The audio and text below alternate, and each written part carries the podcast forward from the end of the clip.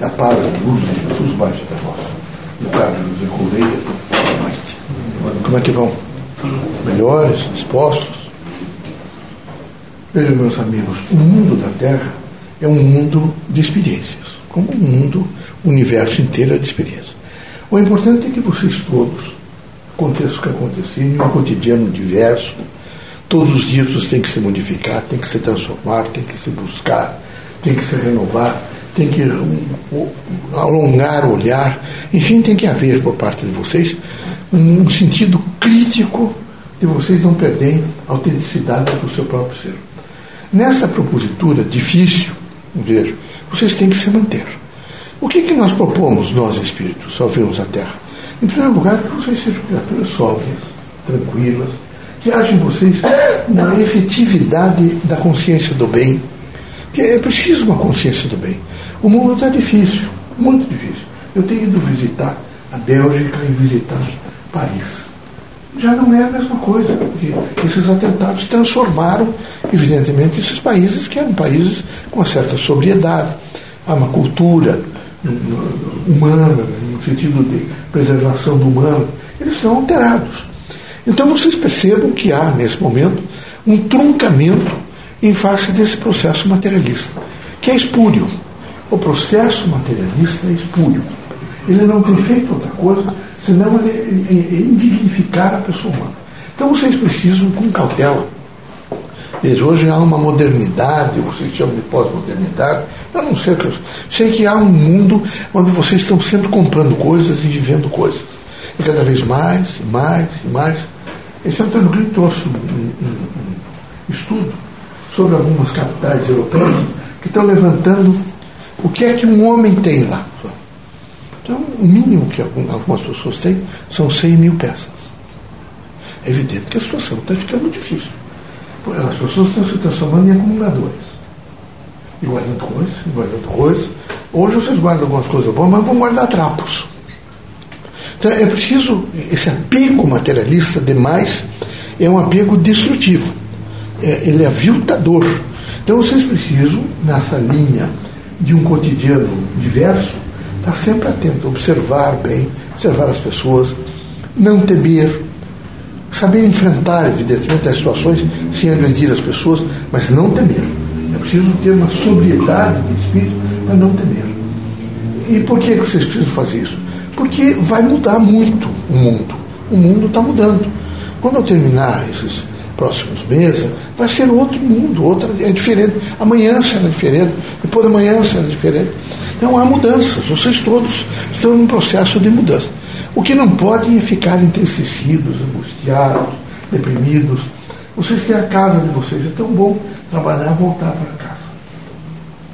É tão é, extraordinariamente é, luminoso vocês pensarem assim, interno, eu tenho uma cama para dormir, eu tenho pessoas com quem conversar, eu tenho afeto me relacionar com as pessoas, eu tenho esperança dentro do coração, dentro do espírito, é? na minha consciência. Eu tenho um exercício de fé em Deus, eu não estou isolado. E isso realmente conforta todos os dias. É preciso que vocês tenham sempre, vejo, esse espírito de esperança. Agora, amanhã e sempre. Vocês precisam estar sempre munidos nesse sentido de esperança. E não ser criaturas que aumentam a dor social. Porque algumas coisas vão acontecer na vida de vocês, tem que acontecer. Alguma coisa, por enquanto, que não está dentro do, do padrão que devia estar, acontece. Bom, vocês não podem, em face disso, perder completamente o equilíbrio, começar a agredir todas as pessoas, relaxar, evidentemente, aqueles valores morais. Tem que ter os valores morais, os valores espirituais, a dignidade humana, a expressão, evidentemente, de legitimidade de vocês todos, como homens que são pensantes, dessa sucessão eu quero falar um pouco com os casais. Eu quero dizer para vocês o seguinte: vocês são casados. Homem e mulher precisam intensamente ser respeitados. Não é possível que o homem eh, de ordens intensas para a mulher e reagir e fazer isso, aquilo.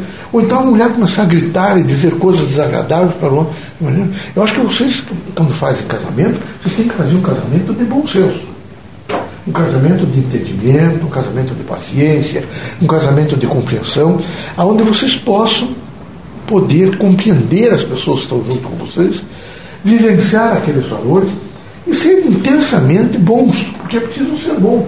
Há nesse momento uma desagregação por mal, parece até que qualquer coisa impõe, evidentemente, um desconforto. Não pode ser assim. Vocês têm que ter já uma construção confortável de vida. E confortável no sentido físico, no sentido moral, no sentido espiritual. Isso é uma iluminação. Vocês todos têm que saber se iluminar. É difícil? É, dor é difícil. Eu, isso eu trouxe uma, um conceito de dor, uma sensação tal, que ninguém quer voltar a sentir. É difícil em qualquer área, dor. Mas aqui na Terra, como se tem um corpo físico, e vocês têm que atentar para isso, porque quando vocês descuidam dele, vem a dor. Então é preciso que haja por parte de vocês um, um, um senso crítico no que diz respeito às outras pessoas. Vocês fossem é, assumissem como postura ideal de vida ser bom. Em qualquer circunstância, eu não quero ser considerado um homem mau. Eu quero me considerar um homem bom. Você sabe compreender que não agrida. Porque eu me impressiono muito com vocês as intercalações e as interpretações e o sentido de um provocar o outro. E vocês dizem coisas rápidas para um e dizem coisas que vocês nunca deviam dizer. Nunca. Vocês deviam ter assim, plena paciência. Há coisas que ninguém quer ouvir. Nem vocês, nem o outro lado. Então não devem dizer nunca. Nunca. Não mexam com os sentimentos dos outros. Não mexam com o sentimento da família, do cônjuge ou do namorado. O dia que vocês mexerem com o sentimento, vocês perdem um marido ou uma mulher. Nunca mais perdoará vocês. Agredir a mãe, ou agredir uma irmã, ou agredir um pai. Ninguém gosta que a família seja agredida. Ninguém. Quando vocês discordarem, falem com, com urbanidade, falem com uma ordem moral. Falem, é desagradável isso. Mas não agrida. Não, não desça ao nível, eh, vejam, de, de deslustrar, evidentemente, a pessoa. É desagradável isso. Eh, ele, ele cria, parece até que a pessoa, que a família toda da pessoa é devastada, é imprópria. Então eu quero propor que vocês tenham sempre um senso crítico de respeito. Respeito, de integração.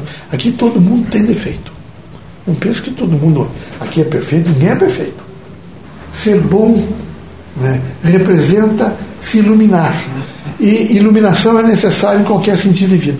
Não há iluminação maior do que a caridade e do que a renúncia voluntária. Que Deus abençoe vocês, que Jesus os ilumine que vocês se fortaleçam sempre, sempre, todos os dias, de uma fé viva, racional, operativa, que traga a vocês a certeza da imortalidade e da eternidade. Tá bom?